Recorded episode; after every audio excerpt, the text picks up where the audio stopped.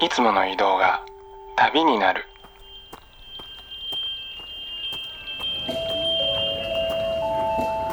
音で巡る30分間の小旅行へご案内します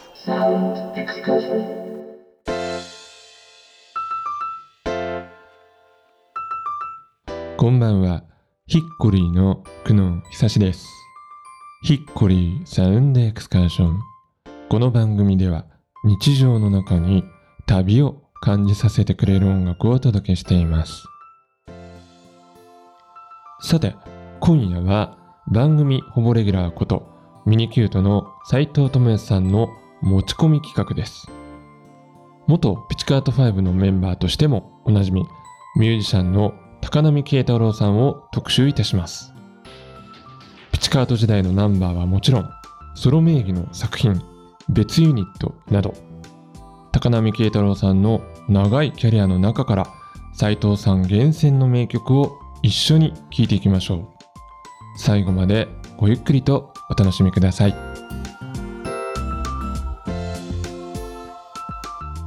ヒッコリーサウンドエクスカーション。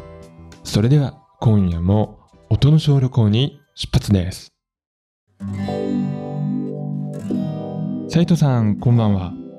こんばんは。今夜もよろしくお願いいたします。お願いします。さて、えまずはですね、まあ、あの改めましてということになりますけれども、高波慶太郎さんの経歴について教えていただけますでしょうか？はい。えーまあ、この番組聞いて聞いてくださってる方であれば、まあ、ピチカート5のメンバーだったってことは、うん、まあ、知ってるだろうな、知っててほしいなっていう感じのところなんですけども、最初からご説明すると、はい。まあ、きっかけとしては、まあ、1984年らしいんですけども、青山学院大学のサークルで、まあ、小西さんだと知り合って、まあ、ピチカート5でデビューされて、うん、その後、まああの活動時期は被るんですけども、ピチカート5を抜ける直前、そして直後はあのソロアーティストとしても活動されてました。ほう、うん、でその後は、まあ、あのプロデューサーとか、まあ、あとは作編曲をいろいろなアーティストに手掛けて、今はあの現在、故郷の長崎に移り住んで、まあ、今も音楽活動を続けている、非常に素晴らしいベテランのミュージシャンで。す。はい、えーということで、えー今日はですねそんな高波慶太郎さんの作品を斉藤さんの選曲メインでお送りしたいと思います、えーまずはこの曲からです、え1曲目はピチカート5で「バカンス」という曲でした、はい、これはまあ聞いての通りね、もう純正テクノポップと言ってうん、いい曲だと思うんですよね。うんうん。で、まあ、ロジャー・ニコルズみたいなソフトロックを、まあ、DX7 という当時最新鋭の、うんうん。まあ、デジタルシンセサイザーでこう再構築したような、ええええ。非常に洒落たポップな曲ですね。そうですね。うんで、まあ、初期のピッチカート5っていうのは、あのまあ、当時は60年代とかのポップス、まあ、当然生楽器で録音されたものを、ええまあ、その DX7 シンセサイザーで、まあ、作り直したというか、そういうところがすごい非常にうん。まあ、評価されたグループだったんですけど、まあ、その、この音源はですね、まあ、当時は音源として発表されてなくて、うん。まあ、その、デビューのきっかけになった細野晴臣さんに、まあ、個人的にこう、高波さんピチカート5のメンバーが手渡したデモテープの音源が音源なんですね、このうん曲は。うんうんうんはい。それがまあ最近近年出た CD4 枚組ボックスの、まあ、ノンスタンダードの響きというボックスセットの中にええ記録されていたということですね。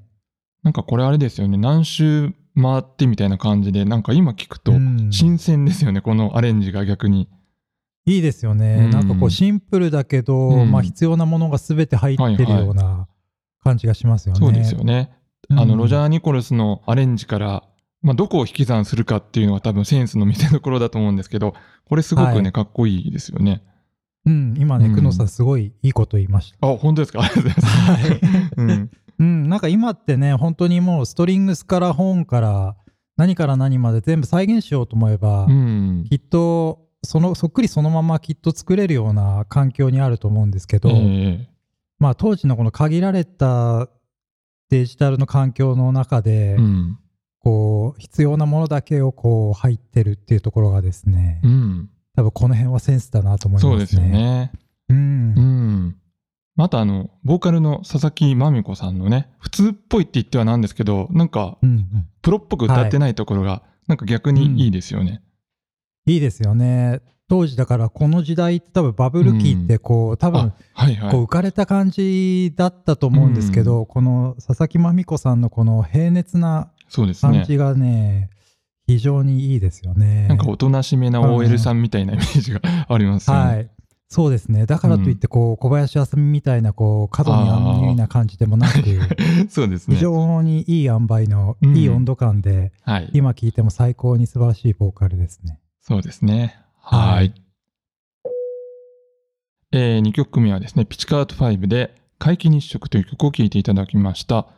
えーこちらは1993年のアルバム、ボサノバ2001に収録されている曲なんですけれども、まあ、あの今日のプレイリストの中でこの曲だけはですね、えー斉藤さんがこのボサノバ2001の中から、えー高波さんの曲を選んでくださいということで、まあ、僕に振ってくださったのでね、まあ、アルバムの中で、まあ、個人的に一番好きな曲を、まあ、選んでみたという 感じなんですけれども、いや、斉藤さんいい曲ですよね、これね。いい曲ですね。このなんか緩い感じがね、いいんですよね。うん高波さんの曲って。僕これ聞いたの多分大学1年生くらいの頃このアルバムを買って、まあ、大学1年生くらいだと自分自身は子供なんですけどちょっとその酸いも甘いも噛み締めた大人の世界に憧れを持つみたいなところがあって、この曲にはそれをね特に感じたんですよね。うん。なんかね、僕はこれ、皆既日食をこう、久能さんが選んでくれて、はいはい。まあ、久能さんらしいなって 思ったんですよね。はいはい。なんていうか、ポップだけどカラフルでこう、オフビートな感じっていうのが久能さんの好みのような感じを常はいはい日頃から感じていて、うん。まあ、それのまあど真ん中を来たなっていう感じを受けました。そうかもしれないですね。はい結。構このアルバム後半の方に高波さんの曲が固まってますよね。うん、そうですね。うんなんかこう、ピチカート5の小西さんのインタビューとか読んでると、こう、はい当時ってこう CD 時代だったから、こう、あんまり緩い曲を前半に持ってくると結構飛ばし聞きされるっていうああ、なるほど。ことを気にして、はいはい小西さんは自分の自作のアッパーな曲を前半に持ってきて、後半の高野さんの曲は後半にこう揃えたっていうあ、なるほど言い方を。してましたね。そっか、結構意図的にやっぱりね、その辺うはん、配列があったわけですね。そうですね。うん。高波さんはこのアルバムを最後にこうピチカート5を最後かな？もうちょっとでやめられるのでええ。結構別々にレコーディングしてたらしいんですよねうんうんうん。小西さんと。別日でレコーディングをしていて、はい。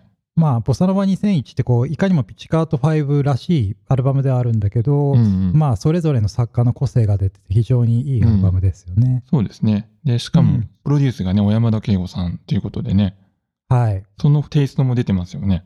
うん出てますねやっぱなんかこう山田さんがこう反応するようなサウンドとか曲を揃えていったっていうところで、はい。うん、まあ、あの時代のフリッパーズギターみたいな感じの雰囲気もありますよね。高波慶太郎さんのソロですね。ソロ作品で、台風とミニスカートという曲でした。うん、多分ね、皆さんこの辺から多分聞いたことない曲が、そうですね。実は僕もそうですね。出てくると思うんですはい。うん、そうですようね。んう。ん、これはあの、高波さんはソロで結局、え3枚アルバムを残されてるんですけれども、えええーそれの2枚目のアルバムですね、うん Every Days Out of Town というアルバムの中に入っている曲です。はい。ただあれですよね、なんとなくあの、ものすごくマニアックな方向を追求されるのかなと思いきや、かなりあの、はい。メジャー路線といいますか、まあ、J-POP なね、うん雰囲気のイメージですよね。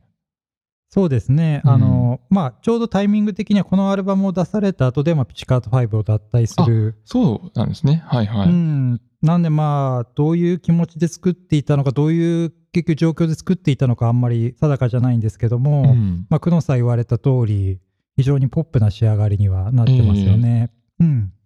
これはあの、聞くところによると、この作詞の方がですね、プロの作詞家の森幸之丞さうんということですね、この曲は。そうですね。森幸之丞さん、皆さんね、結構聞いたことある曲いろいろ作詞してる方で、うんうん。まあね、アニメの「筋肉マン」の歌とかね、ねこれドラゴンボールの 知らなかった。はい。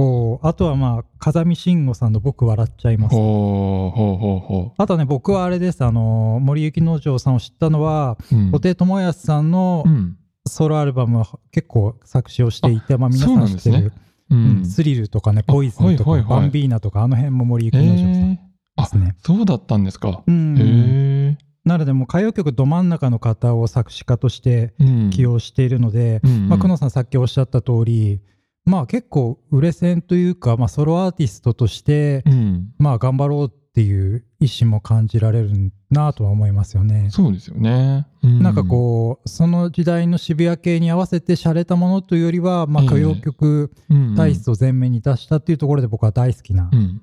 アルバムですね。なるほど。えー、4曲目は、アルコライムで甘い日々という曲でした。はいこれはですね、まあ、2008年に、うん。えー、と2枚のミニアルバムを同時でリリースしたユニットなんですけど、ほうほう。まあ、あの高波慶太郎さんとあと西村育代さんという方の、まあ、2人組ですね。おーうんうんうんこの時点でこうそのピチカートをやめてソロでアルバム3枚出てはいそ。の後はなんか作家の活動をされてた高波さんなんですけど、まあ、2008年のこの2枚のミニアルバムリリース時点でも13年ぶりにアーティスト活動を再開したということだったみたいです、ね。なるほど。うんこのボーカリストのこの西村さんという方は、なんかそれまでの、まあ、例えば佐々木さんとか野宮さんとかとまた違うタイプのボーカリストですよね。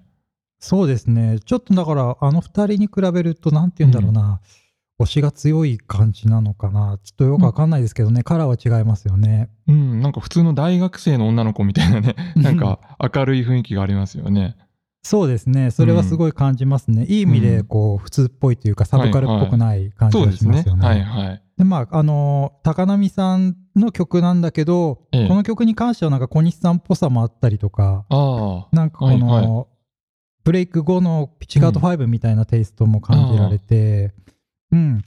あとはこれはあの、すごい YouTube で今見れると思うんですけど、PV とかもすごいかっこいい PV なんで。ぜひ見てほしいですあね。、なるほど。うん。はい。えー、5曲目は、プレイタイムロックで、This is Love, It's Groovy Love という曲でした。はい。これはですね、またあの、パートナーが変わってですね、うん。えー高波さんが、えー長崎に移り住まわれてから活動を始めたユニットで、うんうん。えーリリースが2013年うん。で、まあ、一番皆さんという、まあ、ボーカル兼、まあ、フルート奏者の方と、プレイタイムロックというユニットう。のんデビューアルバムに入ってる曲ですね。はいなるほど。うんはい。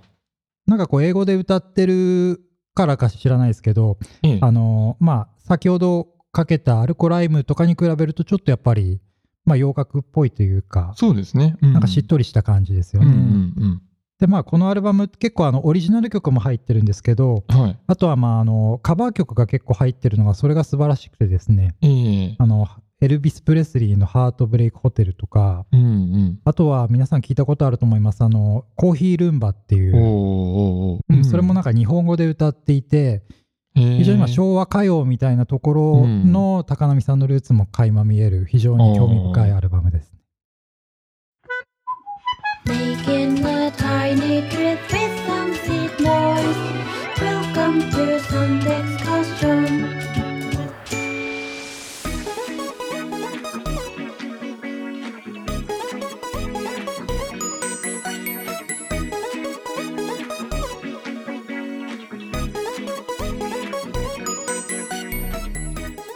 ヒッコリー、クノー、久しがお送りしています。サウンドエクスカーション。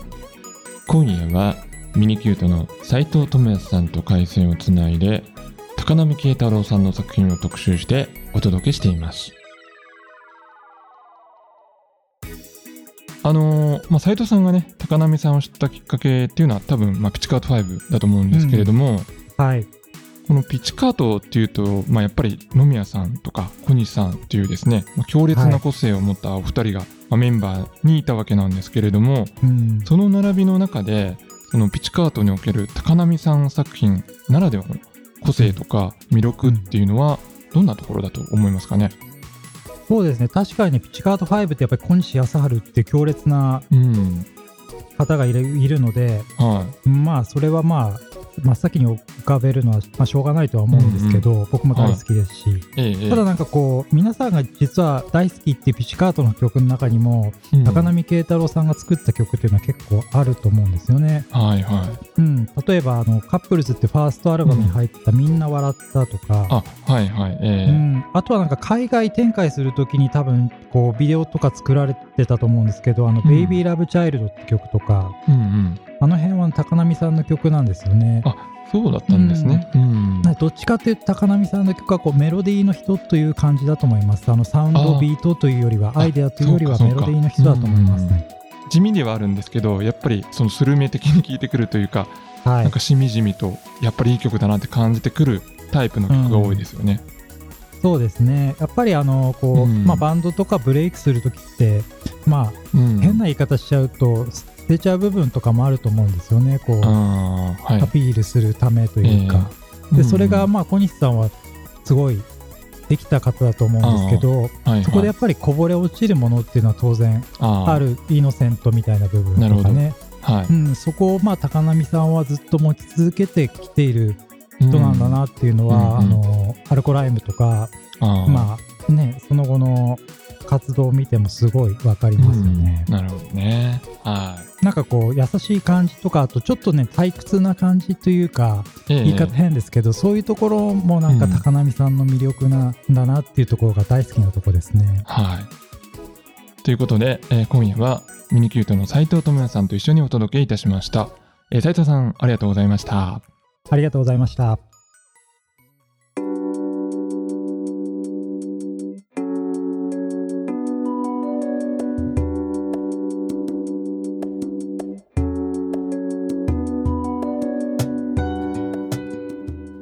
送りしてまいりました。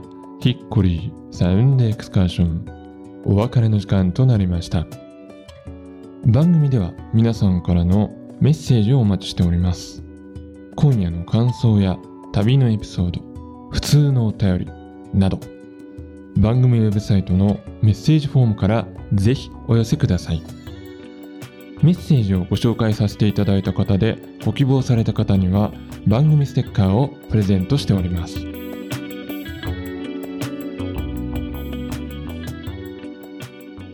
今夜はミニキュート斉藤さんの持ち込み企画、えーそしてキュレーションでと言ってもいいでしょうかね。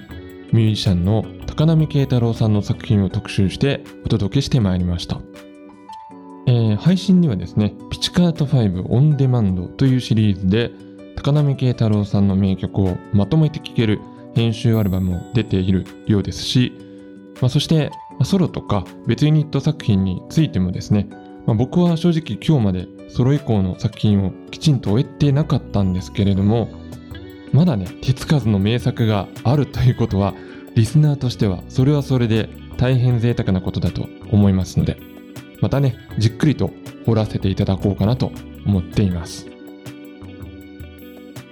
さあそして今日は最後に番組からお知らせです。えこの番組ではですね今年も12月に年末恒例企画、えー殺伐とした現代社会をひょうひょうと生き抜ける自由人。あのフリーダム中村さんとの自由すぎる雑談タイムをお届けしてしまう予定です。そこでですね、えーこの番組ではフリーダムへの質問とメッセージを期間限定で募集しております。番組のメッセージフォームからですね、えーテーマ欄にフリーダムという選択肢がありますので、そちらを選択してお送りください。えー締め切りの方がですね、すいません、ちょっと迫っているんですけれども、11月20日の日曜日となっております。皆さんからのフリーダムへのお便りお待ちしております。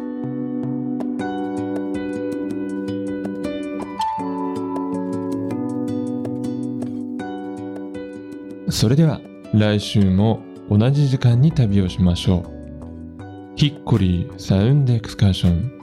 ナビゲーターは久野久志でした。バイバイ。